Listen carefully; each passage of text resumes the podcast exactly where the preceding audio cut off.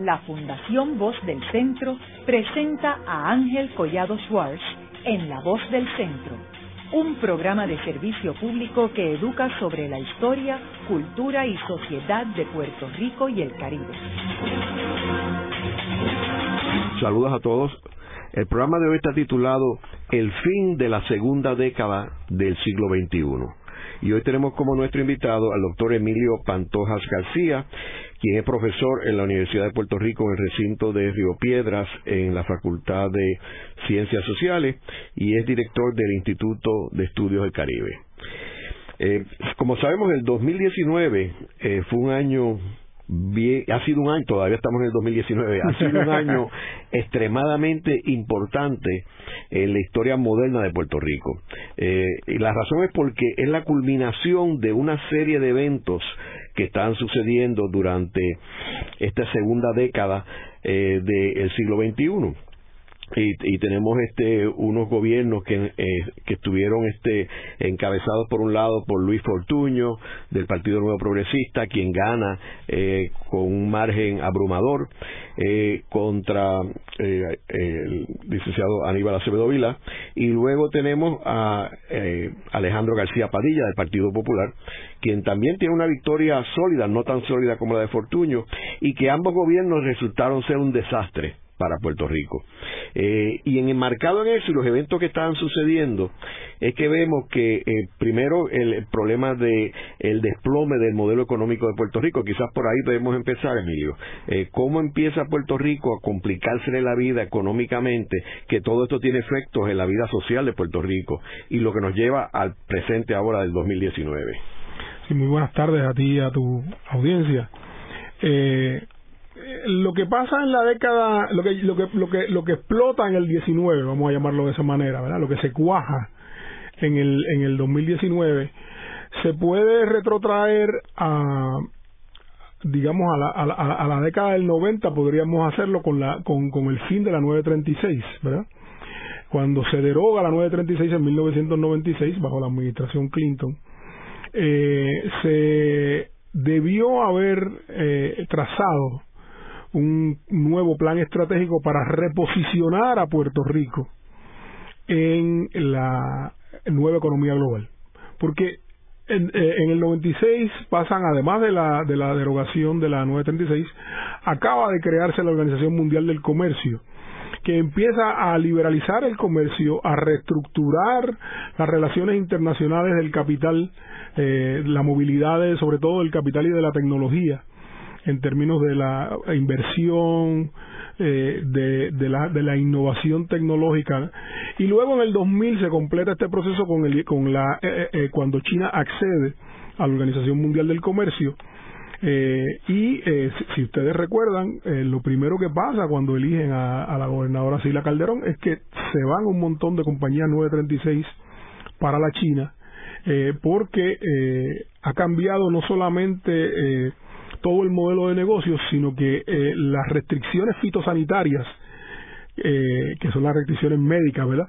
Que decían que toda medicina consumida en los Estados Unidos tenía que ser fabricada en los Estados Unidos, en territorio fitosanitario, en territorio de salud de Estados Unidos.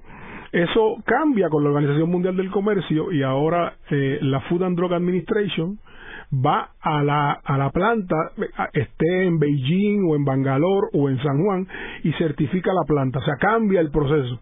Y todo eso permite, o sea, aparte de la, de la nueva estructura económica global, la nueva estructura de gobernanza global, que dice que hay que tratar a toda corporación como una corporación nacional, o sea, las reglas son las mismas para todas las corporaciones eh, permite que eh, una empresa se vaya a la China o a la India, una farmacéutica, y allá la certifiquen para exportar a los Estados Unidos.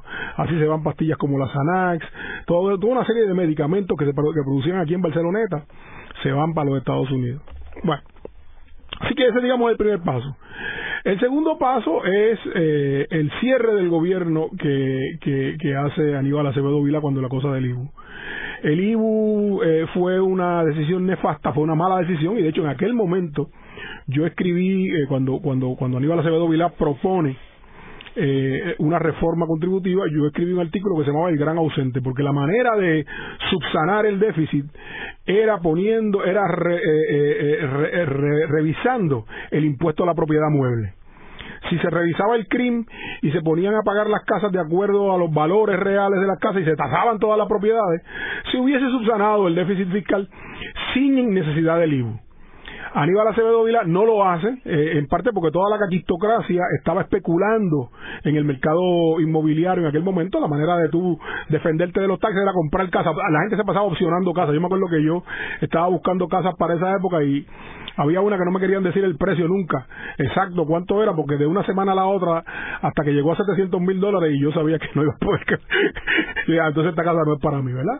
Así que ese, ese es el tipo de, ese es el tipo de cosa que, que esa especulación, esa irresponsabilidad fiscal de una clase que sabemos que es corrupta, que sabemos que es cleptócrata, que, que roba, ¿verdad? Que, que, trata los recaudos como si fueran ingresos de ellos.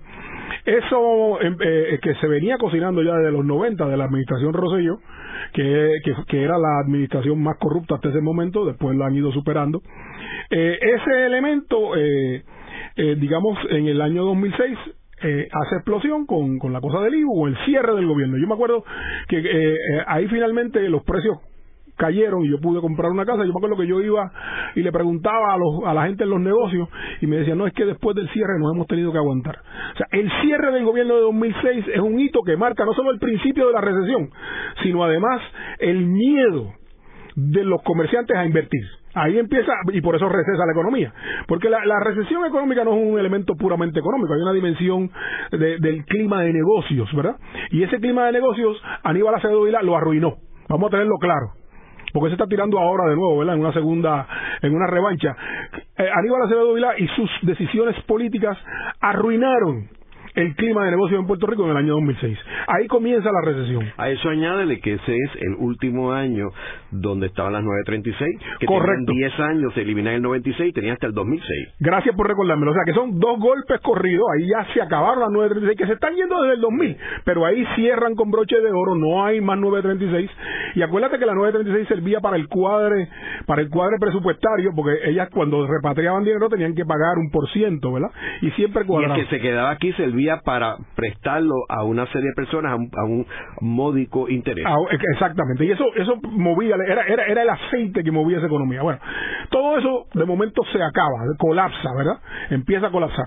Y luego entonces se elige a, a, a, a la administración Fortuño, que lo primero que hace es crear la ley de emergencia fiscal y esa ley de emergencia fiscal, si recuerda que iban a, acabar con 30.000 empleos, al final fueron 17.000 y pico. Pero de todas maneras fue un golpe a la clase media. O sea que es un uno y dos. Por un lado, eh, eh, el fin de la 936 y el cierre del gobierno, y la ley de emergencia fiscal, que creo que es de 2009, si no me equivoco, eh, y que en, en última instancia inicia el desplazamiento masivo de los puertorriqueños nuevamente a la, a, la Florida. O sea, eh, en alguna medida acelera lo que ya venía dándose. Eso desde el 2000 empieza, ¿verdad? Ya en el 2010 se supo que Puerto Rico había perdido población, pero la ley de emergencia fiscal de 2009 de Fortuño y, y, el, y, el, y el haber votado tantos empleados a la misma vez eh, eh, estimula enormemente la migración. Con eso llegamos un poco al 2012. Fortuño está tratando de crear uno de los planes de Fortuño, si te acuerdas era la, creación de la Riviera del Caribe, ¿verdad? El, aquello de Sochi's Life allá en Rubber Roads. Eh, y era un modelo de negocio, básicamente un modelo de servicio, un modelo para convertir a Puerto Rico en el Mónaco del Caribe o en algún tipo de, centro para gente rica venir a vacacionar y a pasarla bien, con la esperanza de que los salarios y las propinas iban a ayudarnos a subsistir. Eso se hace a expensas de una clase media sólida que había eh, eh, y ahí en ese momento eh, empieza este proceso de patinaje, pero curiosamente Fortuño logra crear la ley 20, la ley 22 que la hace después, la pasa después, creo que en la administración que le sigue, la, la de García Padilla, pero también la ley 173 creo que es, o 273, no la tengo exactamente a mano, que es la ley para las entidades financieras internacionales y esa ley va, él, estaba creando todo un ambiente para convertir a Puerto Rico en una especie de tax haven. De, paraíso fiscal para ricos internacionales. Eso no se cuaja. Eh, ahí llega la administración García Padilla eh, y empiezan, y, y los, los, problemas fiscales siguen, ¿no? o sea, los ajustes fiscales no se han hecho, en parte porque siguen los contratos, porque siguen la, porque sigue el gobierno eh, desvistiendo un santo para vestir a otro, o sea, recorta servicios esenciales, pero siguen los contratos, 25% del presupuesto de la, de la administración Fortuño se gastó en contratos contratos que después vimos que como contratos como el como el, la vía verde por ejemplo que al final los tubos se quedaron ahí.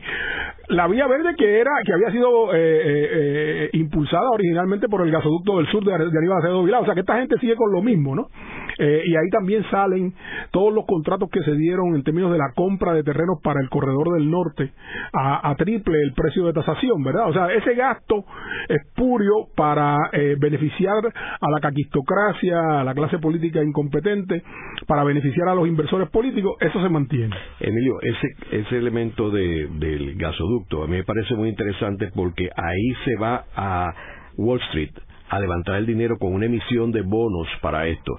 Y es increíble porque aquí tienes un ejemplo eh, un nuevo ejemplo de Wall Street no haciendo lo que se llama el due diligence, porque si ellos hubieran investigado si había aprobación ya para el gasoducto, se hubieran dado cuenta que no y que era altamente controversial y arriesgado levantar un dinero para algo que no se hizo. Y al día de hoy nadie ha cuestionado dónde está su dinero que se levantó y a dónde fue. Bueno, pero los tubos están allí todavía, por lo menos se ven. O sea que en ese sentido. ¿Y quién los vendió? Claro, ahí es que está, el, ahí es que está el problema. El esquema es que, eh, pero no era solamente Wall Street. Ahí detrás de esa mano había, había la mano, la mano oculta de gente de Santander Securities y de eh, UBS, creo que era que se llamaba. Bueno, cuando yo hablo Wall Street incluyo todo ese montaje. Lo que, pasa es que hay una, hay una dimensión criolla de Wall Street, que, es lo que es lo que yo quiero, ¿verdad? Eh, tienes toda la razón. Pero quiero, quiero, quiero acentuar que había un, una élite criolla que estaba participando de ese desbancamiento y que, y que, y que, y que ciertamente en términos de la historia quedarán como, como canallas, ¿no? Pero mientras tanto están ricos y felices en sus Maserati y en sus carros eh, muy buenos y en sus casas muy buenas. Pero aquí es que está el elemento. Entonces, ahí llega más o menos 2012, se va Fortuño entra eh, la administración García Padilla, Puerto Rico ha salido de las cadenas de valor. En Puerto Rico no se está generando valor, eh, están empezando, han cerrado montones de negocios. Eh, la respuesta es el IVA, por ejemplo. el IVA es una de, de, las cosas más, más, nefastas que pudo haber pasado porque el IVA le garantizaba los recaudos al Estado, pero era un impuesto regresivo. De hecho, eh, la, lógica del IVA, ellos, crearon una, una, una tablita donde tú eh, sacabas, entrabas en internet y sacabas el cálculo y salías mejor que lo que pagabas, claro, porque mientras más dinero tú tenías para, para pagar más IVA que el, que el impuesto que tú pagabas, tenías que gastar más. Así que en ese sentido era bueno si tú gastabas más, pero para que gastar más tenías que tener más dinero. O sea que a los pobres eso lo, fastidiaba. La clase media, ¿verdad? Esa clase que ganaba 30 mil dólares, 40 mil, 50 mil dólares, esa clase quedaba peor. Si tú eh, eh, te ganabas más de 50 mil dólares y ganabas 100 mil dólares, gente que en Puerto Rico no existe técnicamente hablando eh, porque ocultan el dinero, pues esa gente salía bien, ¿verdad? Me decía a mí una vez un profesor muy ufano de que el IVA era muy bueno. Así que eh, eh, eh, el IVA se convirtió en el IVU de, 10, de 11% eh, y eso envió la economía más a la recesión, o sea, la contracción se agudizó. Y si tú miras una gráfica de la economía de Puerto Rico, por debajo de cero, durante todo el tiempo, excepto en 2012 que se gastó un poquito de dinero y que, que, la, que la, economía creció 0.5%, pero siempre estuvo por debajo de cero, o sea, que contrayéndose constantemente. Eh, el problema es que para subsanar ese déficit eh, no se no se recortó el gasto realmente, sino que se aumentó la deuda. Y ahí es que llegamos a los 72 mil millones, más todos los otros elementos actuariales de la deuda que las mandan a más de 100 mil millones. Eh, eh, y entonces llega finalmente el momento donde, a pesar de que había dicho, eh, García Padilla dijo que había cuadrado los libros a principio, ¿no? Eh, yo no sé dónde fue que los cuadró, me imagino que algún economista amigo de él le dijo que lo había cuadrado. Eh, pero al final lo que pasó en realidad fue que el hombre se dio cuenta que tenía que, que no había manera de pagar. De hecho, Luis Fortuño había dicho que le había resuelto el problema. También, todo el mundo había reclamado. O sea, la, caquistocracia es bipartita y, y, y, las estrategias discursivas, ¿verdad? El engaño, el engaño elegante, el engaño bien hecho, el engaño con economistas detrás de ellos. Economistas que trabajan para una actividad primero y luego para otra, ¿no? eh, esas compañías, ¿verdad? No, no voy a mencionar ninguna. Eh, en la medida en que eso es así, pues, eh, curiosamente, eh, yo publiqué un libro que se llama Crónicas del Colapso en 2014. Y, y, aparecí como casi como profeta, ¿no? Pero en realidad lo que pasaba era que era claro que esto iba eh, cuesta abajo y que no había manera de, eh, de, dar vuelta atrás salvo reposicionando la economía, y ya se había hecho tarde, ya para 2014, eh, reposicionar la economía de Puerto Rico en la economía global estaba, estaba muy tarde. Así que llegamos a 2015 y ahí va el impago.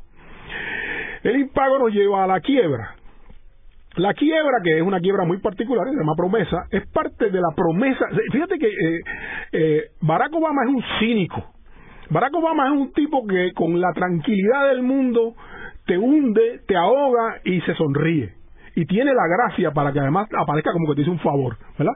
Hay gente que tiene la capacidad de mandarte al infierno y que tú se lo agradezcas. Pues Barack Obama era eso. Barack Obama hizo dos cosas. Primero, Barack Obama vino, vino aquí, si tú, si tú recuerdas, vino a Puerto Rico a comerse una medianoche con García Padilla y dijo que iba a resolver el problema del estatus. Eh, lo que estuvo fue apenas horas en, en recogiendo cual, dinero recogiendo dinero para el partido demócrata. Y, y, y, García Padilla no era el gobernador el gobernador era era era Fortuño. Y él fue a visitar al gobernador porque como como Fortuño es, es republicano pues fue una visita de cortesía pero él se sentó a comer con, con García Padilla. Y él dijo que iba a resolver el problema del estatus. Allá Fortuño hizo un plebiscito en el que los estadistas típicamente reclamaron que habían sacado el 61% de los votos al otro día salió en NBC que habían sacado ese Los estadistas siempre reclaman mediante eh, el arte del biribirloque, ¿verdad? Mediante la prestigitación estadística, porque los americanos dicen que hay tres tipos de mentiras. Statistics, stat, lies, damn lies and statistics. O sea, que hay mentiras, mentiras malditas y estadísticas.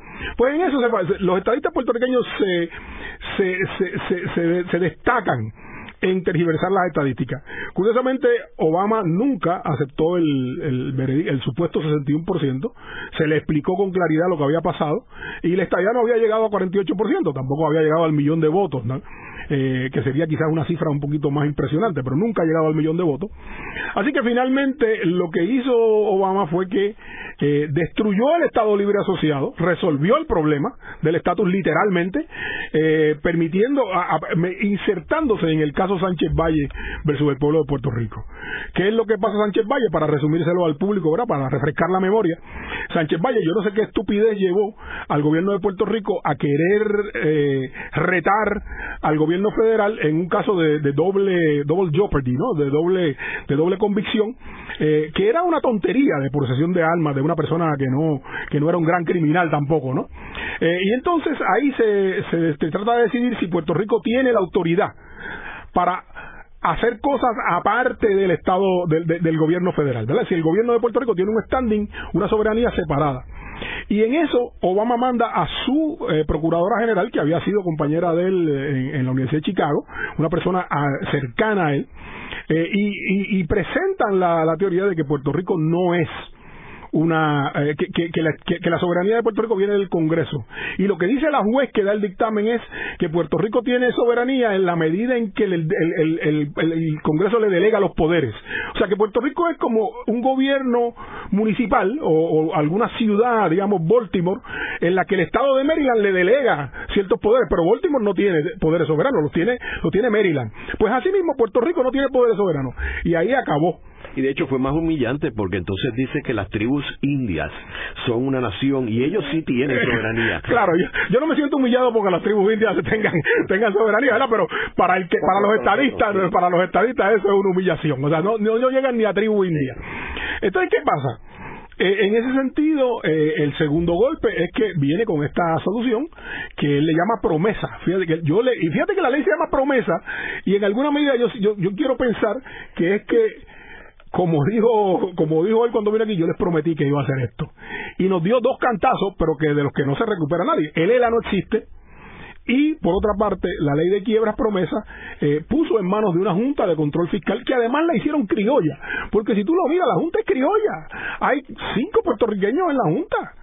Eh, dos de los cuales fueron presidentes del banco, que fueron de los causantes, ¿verdad? De Santander Security. O sea, esto es una cosa eh, exquisita en términos de la, de, de, la mente americana, que es una mente que le gusta jugar con juegos de mente, le llaman mind games, ¿no? O sea, los norteamericanos nos, nos, nos, nos dieron el puñal con que nos íbamos nosotros a, a, suicidar, si tú lo quieres llamar de esa manera.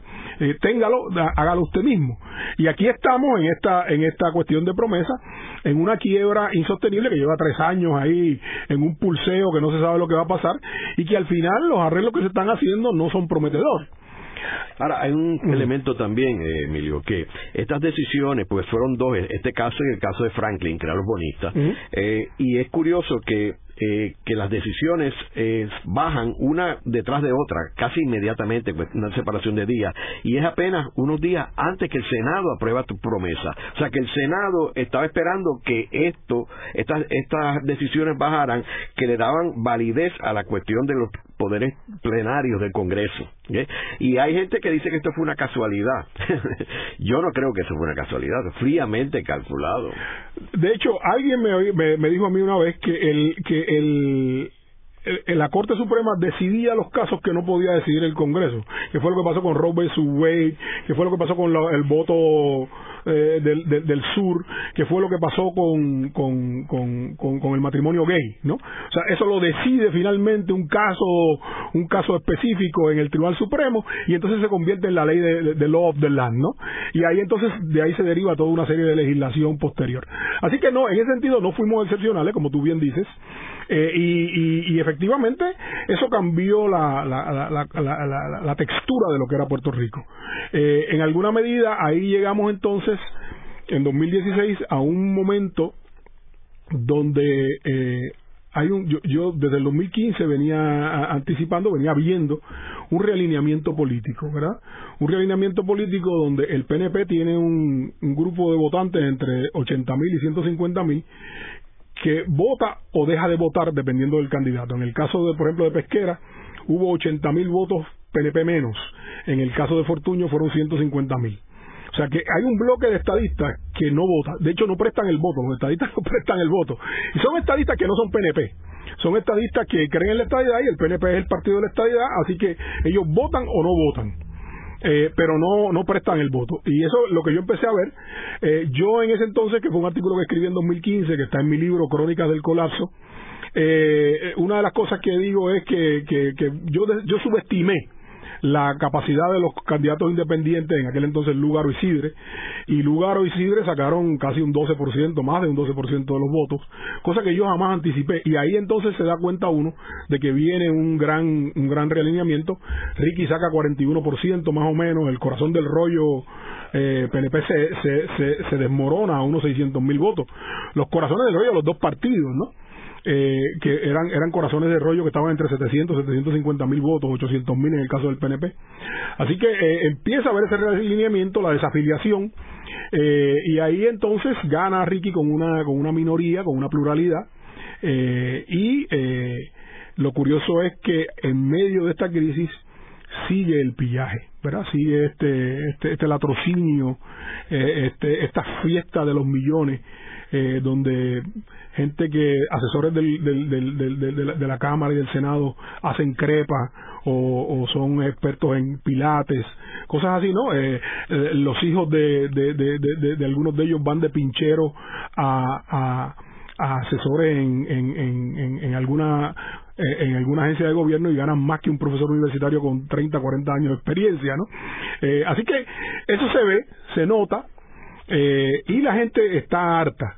Pero es curioso que aunque eh, la cuestión del chat ¿verdad? Es la que es la que es la que es la que destapa, digamos, la olla, ese hervedero que estaba aquí, era una olla de presión que estaba ahí.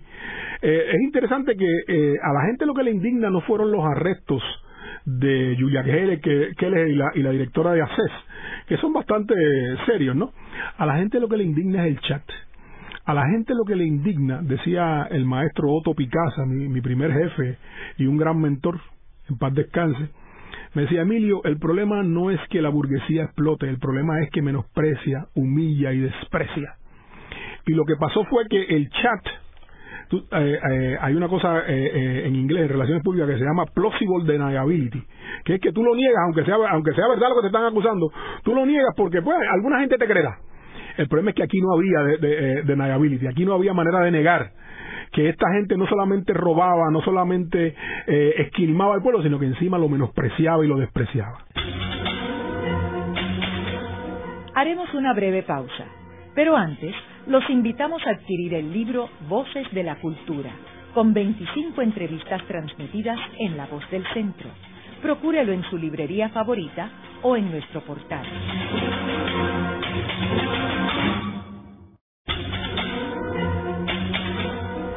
Continuamos con la parte final de La Voz del Centro con Ángel Collado Schwartz. Pueden enviarnos sus comentarios a través de nuestro portal www.vozdelcentro.org. Saludos a todos. El programa de hoy está titulado La última parte de la segunda década del siglo XXI. Hoy con nuestro invitado, el doctor Emilio Pantoja García quien es profesor en la Universidad de Puerto Rico en el recinto de Río Piedras. En el segmento anterior estuvimos hablando sobre el trasfondo de esa segunda década del siglo XXI, el cual incluía eh, el 2006, que fue un año bien importante con el cierre del gobierno, que fue el principio del desplome económico de Puerto Rico. Eso acompañado con el final, los últimos 10 años de la vigencia de la 936 en Puerto Rico. Y vemos cómo todo esto fue escalando. Entonces, el, final del gobierno de Aníbal Acevedo Vilá, eh, con eh, la imposición del IBU, eh, y luego se complica con Luis Fortuño y se sigue complicando con Alejandro García Padilla y culmina en realidad con Ricardo eh, Rosselló eh, esta segunda década del siglo XXI. Y nos quedamos hablando sobre el chat y los eventos del verano eh, de este año. Sí, como decía antes de la pausa, eh, el chat le quita la posibilidad, le cierra la posibilidad a la, a la élite política, a la clase política puertorriqueña, de negar no solamente su corrupción, sino el hecho de que lo hacen con desparpajo, con desprecio y con menosprecio hacia las clases trabajadoras y hacia, la, hacia ese pueblo. ¿verdad? Eso de cogemos de tonto, ¿verdad? póngale una P. A, a, los, a los mismos de nosotros, las mujeres son, ¿verdad? Eh, P, la, eh, todo el mundo es P, ¿no? O, tonto o, prostitutas. Eh, ese, ese, ese desprecio, ese desparpajo, ese misogenismo, ese racismo, ese, ese, ese, ese prejuicio, esa homofobia, ¿verdad? Eh, tan clara, tan crasa, en una época donde la inclusión es la norma, donde la democracia es la norma, donde eh, se está buscando la restauración de, de, por lo menos la solidaridad. Y el elemento que no hemos mencionado es María. Porque ¿qué pasa con María? Eh, en María, eh, la clase política demostró que el Estado puertorriqueño era un Estado fallido, que no tenía la capacidad de proveer servicios esenciales, de proveer seguridad, eh, que el Estado, que la clase política puertorriqueña era rentista y robaba hasta hasta en medio de la de, la crisis más grande, de la del, del sufrimiento del pueblo, de tal manera que ponen decenas de miles de cajas de agua en una pista de de, aterrizaje en Roosevelt Roads para que no se afecte la venta de agua de los inversores políticos. Y eso, eso es cruel, ¿verdad? Eso es un crimen de lesa humanidad. Eh, que ha pasado ¿verdad? Sin, sin, sin, ser, sin ser registrado hondamente. Así que en la medida en que María nos demostró que el gobierno no servía, eh, y que podíamos sobrevivir sin él en, la medida en que las iglesias, las organizaciones comunitarias y la y, y, y, y, la solidaridad entre vecinos y entre puertorriqueños nos salvó de María, incluyendo por supuesto la la eh, eh la diáspora, la ayuda de la diáspora y la ayuda del pueblo norteamericano, porque el pueblo norteamericano llegó a ayudar aquí ¿verdad? No llegue, eh, eh, Trump es una cosa, pero el pueblo FEMA es una cosa. FEMA era tan incompetente como, como el gobierno de Puerto Rico, pero vinieron americanos de, de, iglesias, de, de distintos eh, grupos, incluso gente que no tenía grupo, que hicieron un grupo en una comunidad y vinieron a hacer cosas en Puerto Rico, a ayudar. en la medida en que nos dimos cuenta que la gente era más importante que el gobierno, que el Estado no servía para nada y que encima de eso eran ladrones, estábamos preparados para prescindir del gobierno. Por eso cuando se destapa el chat, que no que se da sobre la corrupción, pero que en realidad lo que lo que enerva a la gente no es la corrupción, un acto de corrupción más era una raya más para. Eh, de momento la gente se tira a la calle y por por eh, desde el 11, casi 15 días corridos, desde el día 10, perdón, desde el 10 hasta el 24, estuvimos hasta el 25 el 26, estuvimos en la calle. Eh, y estuvimos todos, o sea, había, incluso yo, yo llegué a pensar que había como tandas, ¿verdad? Porque los baby boomers como yo nos íbamos a las 6 de la tarde y llegaban entonces los, los millennials que eran un poco más agitados y ahí era que había bombas lacrimógenas y había un poco de fuego pero que fue una cosa muy poco violenta, hubo muy poca violencia, hubo alguna, algunos actos de violencia. En gran medida quienes querían la violencia era la policía, el, el coronel eh, eh Escalera dijo que iba a defender la democracia hasta la última gota de sangre, el único que quería sangre era él. Y de hecho nos hizo un gran favor al decir esa estupidez, porque eh, todo el mundo entonces tuvo que restringirse y los y, y los monitores estuvieron mucho más alerta de lo que hacía la policía, porque él quería sangre, nadie más quería sangre. Aquí no iba a haber sangre de ninguna especie, salvo la que él tratara de, sacar. Así que muchas gracias al, coronel, ¿verdad? Que, no, que, no, que, no, que nos ayudó a, poner la paz, eh, queriendo declarar una guerra fuera de tiempo. Así que en ese sentido eh, eh, llegamos a una cosa sin precedente que es el hecho de que, de que, de que el gobernador renunciara. Y eso de verdad que a mí me extrañó. Eh, para mí, para mi generación, que yo estuve, digamos, en, en, la época en que el independentismo y el socialismo ascendieron, ¿verdad? El PIB llegó a los 100 mil votos, el Partido Socialista Puertorriqueña, sacamos al ROTC de la universidad. Eh, esa, esa, ese, ese, esa insurrección de los años 70, de, que empieza más o menos en el 67 con la primera, primer motín de la universidad de esa época, y que termina... Y la guerra de Vietnam también. La guerra de Vietnam, y que termina más o menos en los 70, los 80, eh, cuando entonces ya la alternancia se convierte en, en, corrupción y, y, cooptan a todo ese, ese grupo de, esa élite independentista se fue cooptada, ¿verdad? Por el gobierno, específicamente por los populares. El melonismo surge. Eh, para mí para mí fue una sorpresa que de momento se levantara este verdad este este otro grupo y los indignados aquellos que quedábamos de los años 70 eh, nos juntamos con esta nueva generación de millennials y pasó un poco lo que pasó en España, ¿no? Donde los, los viejos comunistas eh, se juntaron con los indignados jóvenes y se contaban, ¿no?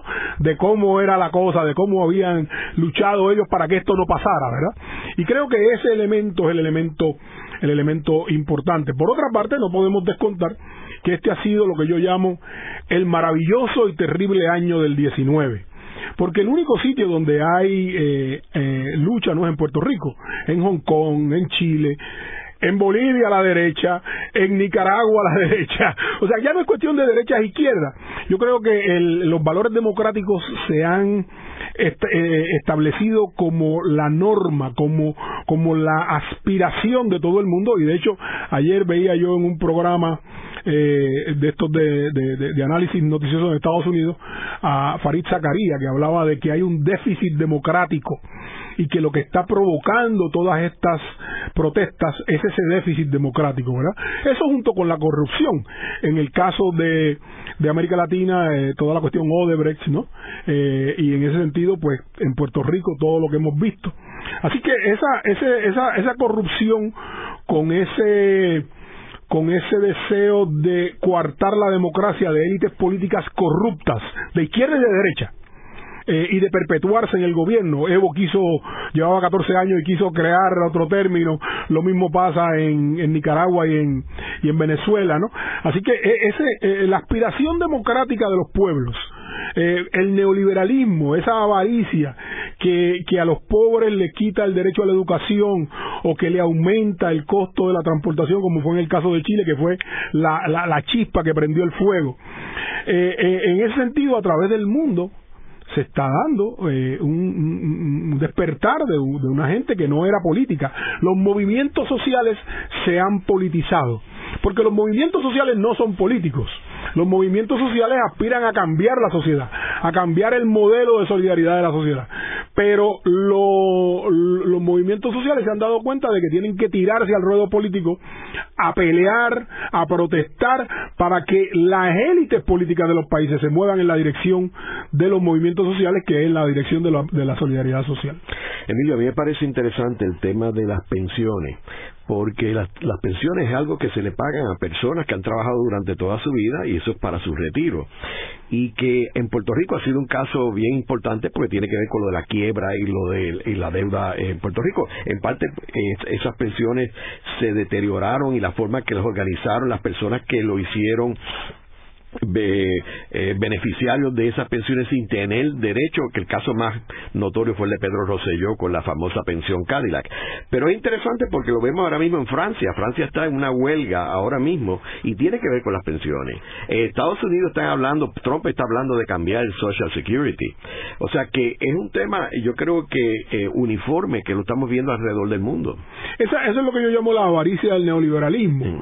O sea, estamos viendo que el 1% de la población controla más del 50% del ingreso mundial. Y de hecho, ya desde hace, hace varios, hace casi una década, eh, Piketty en Francia, ¿no? Dijo, mire, esto es un problema, porque la concentración económica va a crear malestar social. Eh, y en ese sentido, eh, aquí estamos viendo los frutos de eso. Por eso yo le llamo a esto el maravilloso y terrible año del 19.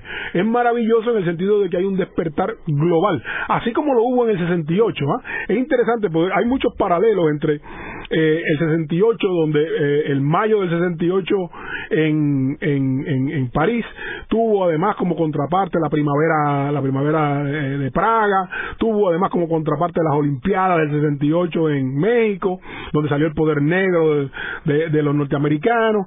O sea, en el 68 hubo también un movimiento paralelo mundial global eh, que al final, aunque quizás no triunfó en el sentido de la transformación política, ciertamente logró en transformar la sociedad civil, logró en transformar la cultura, la aspiración democrática, la aspiración egalitaria, ¿verdad? Ese tipo de, ese tipo de, temas quedaron verdad eh, eh, eh, encima de la mesa y fueron los gobiernos fueron a medirse con ese nuevo raso. Todavía no sabemos lo que va a pasar. El otro día leía una cita de Gramsci, nada más y nada menos que en Twitter, que decía, eh, lo, lo, viejo no, lo, viejo no muere y lo nuevo no acaba de nacer. Y en esos claros oscuros se habitan monstruos, ¿verdad? Entonces estamos en los monstruos, estamos en las grandes protestas, eh, en, en, grandes eh, si no mira las manifestaciones de Chile en las calles, ¿no? Eh, y, y, compara una foto de Chile con la foto de Puerto Rico guardando las proporciones, porque en Chile hay eh, decenas de millones de habitantes, mientras en Puerto Rico somos somos somos tres millones. Eh, la proporción de la gente en las calles, ¿verdad? Es impresionante. la gente está cansada, la gente está harta. Eh, y ahora en Puerto Rico, digamos, la gran interrogante, hay gente que está ninguneando lo que pasó en el verano del 19. Ayer oía yo dos eh, de estos analistas eh, mainstream diciendo ah esto que pasó no porque porque claro la prensa está deliberadamente ignorando eh, eh, los nuevos movimientos sociales. Como te decía yo antes del programa, eh, si usted, las iglesias, por ejemplo, yo he ido a hablar como a cuatro iglesias, pero no a iglesias solamente la iglesia, sino conclaves que, ha citado la iglesia, los bautistas, la, la, mesa Martin Luther King, el, eh, la, la Universidad del Sagrado Corazón convocó desde la perspectiva cristiana un análisis en dos días eh, y creo que hay un, espacio grande de la sociedad civil donde la gente se está, interrogando qué es lo que pasó. Y el consenso, o sea, ya no hay excusas. Todo el mundo está de acuerdo en que esta clase política de dos partidos, tanto el PNP como el PNP, son corruptos, ladrones e irresponsables. Y en ese sentido, ¿qué va a pasar en las próximas elecciones? No lo sabemos. Ciertamente hay un corazón del rollo y por eso hay un plebiscito de estadidad sí o no que va a votar. 600, 500 mil estadistas. El PPD no sabe lo que va a hacer, tiene cuatro candidatos. Ayer escuchamos, eh, en estos días escuchamos a, una de ellas eh, hablar básicamente incoherencia de alianzas imaginadas, ¿no? Así que en ese sentido, eh, la clase política yo la veo asustada. Decía un periodista, la flecha está en el aire. ¿verdad? Y, y tiene razón, el problema es que no sabemos dónde va a caer la flecha. Pero ciertamente, si usted se sale del debate tradicional y es curioso que la prensa y la televisión están enfocando, han, han puesto el lente para que no se vea nada que no sea lo que siempre se ha visto y están los analistas políticos, gobernadores, eh, en, la, en radio, están incluso volviendo a correr. Eh, eh, hay toda una recomposición dentro de esa clase política, no hay una sola cara nueva, no hay una sola cara honesta ¿verdad? O que esté más allá de, de, todo cuestionamiento. Eh, incluso a, la, gobernadora la trataron de, de recapear, como dirían en los tiempos míos, como una goma vieja. Eh, trataron de recapearla con un, to, con un aura de razonabilidad cuando se dio cuenta que los las hijas y el juez marido y todo el mundo, y allá salió la jueza del Tribunal eh, Supremo cabildeando a espaldas del pueblo, cosas que habían hecho ya con, la, con las pensiones de ellos, ¿no? O sea, toda esta élite política corrupta que va desde un tribunal supremo eh, que se que se que se acomodó sus pensiones a expensas de las pensiones de los maestros eh, un tribunal supremo que por fin vota unánimemente pero que siempre vota dividido por partidos políticos pero ahora votó unánimemente para que ah no aquí hay instituciones que de verdad funcionan no no funcionan el problema es que funcionan a conveniencia y déjame decirte en mi opinión como sociólogo la clase política está asustada está tan asustada que la huelga de, Cadillac Uniform la arreglaron lo más pronto posible. Está tan asustada que cuando eh, dejaron en libertad bajo fianza al asesino de allá de Fajardo, eh, la gente protestó y revocaron la fianza. O sea, eh, está tan asustado que los tres proyectos, la el de reforma electoral y otros dos proyectos, el del Código Civil y no me acuerdo cuál es el tercero, eh, esos tres proyectos, está bien, veremos. No se, los tiraron como globo de prueba y no se han atrevido a aprobarlos. Y la gobernadora dice, bueno, yo no sé, a lo mejor lo veto y no lo veto y dale para acá y dale para allá. Y es, todo un, una danza de siete velos, porque nadie sabe para dónde va la flecha. Todo el mundo sí sabe que la flecha está en el aire. Todo el mundo, esto es un, esto es un compás de espera. La pregunta es, ¿qué va a pasar? ¿Pasó? julio del 19, ese es el evento crítico, ¿verdad? Eso fue una insurrección exitosa, pero fue una insurrección, no una revolución, no hubo cambio de régimen, no ha habido cambio de régimen. E incluso llega la nueva gobernadora bajo la consigna Wanda renuncia y al final todo el mundo dijo, bueno, vamos a dejar a Wanda porque la cosa se va a poner peor. O sea, había que, había que calmar las calles, había que callar a la gente. Eh, la gente está callada, pero eso no quiere decir que no esté haciendo nada. Hay asambleas de pueblo, hay un nuevo movimiento político que se llama el Movimiento Victoria Ciudadana. Y ese movimiento Victoria Ciudadana, por ejemplo, eh, Carmen Yulín se quedó sin, sin base política, porque la base política a la que apela Carmen Yulín es esa base, es la base de Victoria Ciudadana. Así que si Carmen Yulín no gana la primaria en el, en el Partido Popular, que yo creo que no la va a ganar, eh, eh, ese espacio le queda libre al movimiento Victoria Ciudadana. Hay que recordar que Lúgaro obtiene 19 mil votos en San Juan y Yulín ganó por 13 mil. O sea, la, y, y, Lúgaro endosó a Yulín. O sea que en ese sentido eh, hay, hay, que hacer la matemática, ¿verdad? La matemática política. me parece que es un tiempo interesante hay una maldición china que dice, ojalá te toque vivir un tiempo interesante, decía Kennedy, John F. Kennedy. Y este es un tiempo interesante.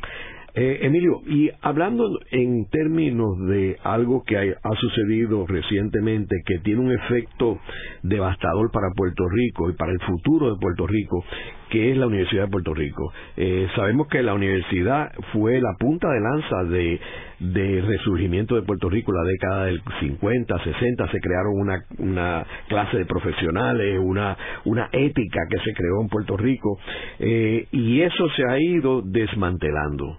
Eh, ¿Cómo tú ves eso en términos del el costo para Puerto Rico, eh, en términos del futuro de Puerto Rico? El problema es que hay un tranque donde en realidad no no no no no, no tiene solución fácil.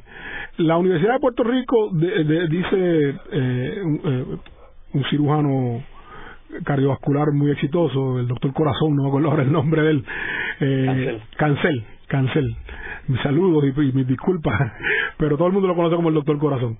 Eh, él dice que es el gran igualador, y en eso es cierto. Eh, en la clase media puertorriqueña, en alguna medida, se cimentó en la Universidad de Puerto Rico. El problema es que la Universidad de Puerto Rico terminó siendo usada como botín de guerra. Eh, hay cinco familias de ascendencia popular que se creen dueños de la universidad y que, están ahí no importa qué y que se creen con privilegios y yo, yo los conozco porque a mí me han pedido favores. Eh, y en ese sentido eh, digamos la, la, calidad administrativa de la Universidad de Puerto Rico deterioró. Por otra parte esa, esa supuesta defensa de los pobres la universidad los pobres de Puerto Rico van a las universidades privadas. Y el problema es que la Universidad de Puerto Rico nunca eh, remedió eso, no lo remediamos. Eh, la Universidad de Puerto Rico, el sistema UPR, antes de la crisis, eh, atraía solamente el 30% de los estudiantes, el otro, el otro 70% estaba en las privadas. Eh, gente pobre. Eh, eh, claro, y, y gente pobre porque son gente que sale de escuela pública. Y nunca se hizo, bueno, no, no, no debo decir nunca se hizo, yo conozco esfuerzos que hicieron eh, para reclutar, pero en realidad nunca se, se cuajaron, ¿verdad? Eso, esos esfuerzos para convertir la universidad. Por otra parte, la Universidad de Puerto Rico, eh, en alguna medida tampoco se convirtió en disfuncional, en el sentido de que los 11 recintos eh, trataban de hacer todo lo mismo cuando en realidad debieron haber eh, establecido los recintos de cuatro años como recintos con carreras cortas para servir a los pobres, matrículas diferenciales. como era originalmente. Como debió haber sido, claro, como, como era las escuelas regionales. Los colegios regionales tenían la idea de los dos años y, todo el mundo quiso ser Río Piedra o quiso ser Mayagüez o quiso ser eh, Ciencias Médicas y al final eh, se desvirtuó eso se convirtió en un botín de guerra tanto para la izquierda como para la derecha y nombraron ahí una serie de individuos totalmente incompetentes que al final algunos de ellos fueron destituidos por su propio partido están en la corte en este momento acusados de, corrupción o de faltas éticas, no sé cuál de los dos es. Pero en ese sentido, eh, si bien es cierto que eh, hay una, una animosidad de parte del Partido Nuevo Progresista, eh, que es el que ha querido desbancar la Universidad de Puerto Rico porque la considera independentista eh, y popular, ¿verdad? Eh, no es menos cierto que nosotros tampoco hicimos nuestra parte para, para digamos, ajustar la universidad a los nuevos tiempos. Y los que lo hicimos, teníamos un proyecto de mover la universidad, por ejemplo, los tres grandes centros universitarios, Río Piedras, Mayagüey y Ciencias Médicas, lo queríamos hacer un centro, una universidad de investigación con muchos fondos externos, fuimos criticados y fuimos descarrilados, nada más y nada menos que por el Partido Popular Democrático y por las familias de abolengo que se creen que eran dueñas de la universidad y quienes iban a quedar, digamos, fuera del privilegio porque íbamos a abolir el privilegio. El mérito iba a ser, ¿verdad?, la, la norma. Así que en ese sentido, sí es terrible, sí es injusto, pero por otra parte eh, creo que eh, eh, teníamos que haber también hecho nuestra parte o sea que hay un ha habido un tranque ahí bien bien nefasto eh, a la gente por ejemplo si usted si tú miras el eh, la consigna no devuélvanos los 900 millones bueno para qué lo quieren eh, tenemos menos estudiantes. El recinto de Río Piedra fue de 22 mil a 13 mil estudiantes. Tenemos que ser más activos para reclutar. Vamos a traer los pobres. Pero me parece que ahora es muy cara para los pobres de todas maneras. Así que tenemos ese, ese problema donde no lo remediamos a tiempo, la parte que nos correspondía a nosotros. Había una animosidad eh, y una mala intención y un mal deseo.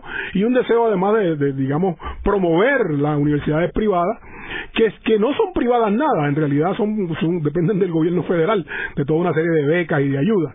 De hecho, sin, sin la BOG que empezó en 1973 o 74, por ahí para la época de, de los cupones, el Basic Educational Opportunity Grant, que después se convirtió en la Pell Grant, y todas esas ayudas federales, estas universidades no habrían sido, no habrían llegado a ser lo que son. Es curioso que tú mencionas los recintos y los versus los colegios regionales, que era el sistema que tenía Jaime Benítez, que había una administración de colegios regionales. Eh, sin embargo, eh, estos fueron promovidos por los políticos, por la clase política, tanto los alcaldes, el establecer los recintos, los, todos estos recintos y convertir los colegios regionales en recintos. Esto eh, fue promovido por los alcaldes y los legisladores, que le daban fondos a la universidad para que hicieran eso, para conseguir votos, pero no obedecía una necesidad de la universidad.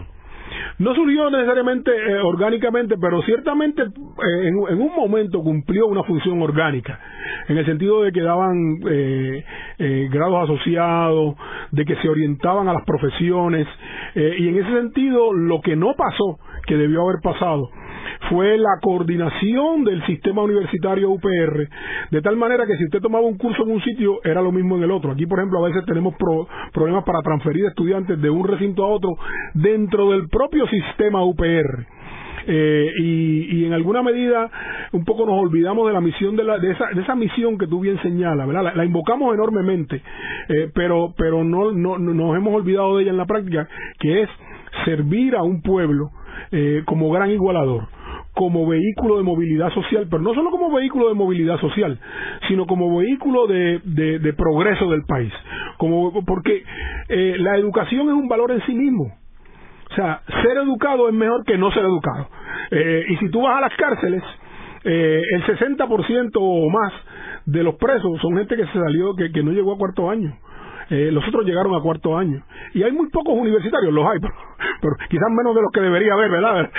Porque los, los crímenes de los universitarios son de cuello blanco en general.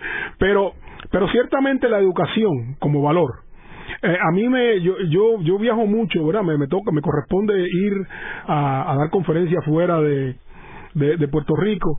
Eh, y para mí es una, una, gran tristeza, pero además una gran alegría, ver, por ejemplo, cómo los estudiantes de la Universidad de Cartagena demuestran una sed de conocimiento cómo las conferencias se llenan, cómo las preguntas. Eh, en Puerto Rico la gente quiere un título, eh, los estudiantes quieren pasar. y si tú no le das la nota que ellos quieren, te hacen una querella, ¿no? O sea, pasan, pasan muchas cosas que, que, que no deberían pasar. La educación es un valor y educarse es necesario.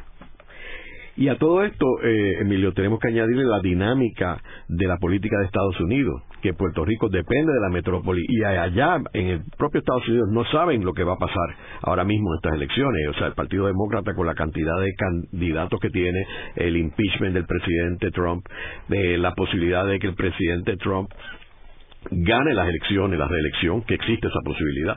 Así que vemos que Puerto Rico estamos viviendo en el siglo eh, XXI, en esta última parte del siglo XXI, en una situación, eh, yo creo que única en la historia de Puerto Rico, porque yo no recuerdo en ningún momento donde haya habido una coyuntura de esta debacle en Puerto Rico y la debacle de Estados Unidos, eh, y lo que está pasando en el mundo que hablamos. Así que esta, este como mencionamos en este programa, este año 2019 ha sido un, año histórico para Puerto Rico y que sella con broche de oro esta década, esta segunda década del siglo XXI, que ya de por sí era una década complicada. Muchas gracias.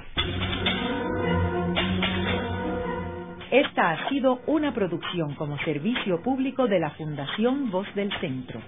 Los invitamos a sintonizarnos la próxima semana a la misma hora. Y recuerden que pueden adquirir el libro Voces de la Cultura en su librería favorita o en nuestro portal.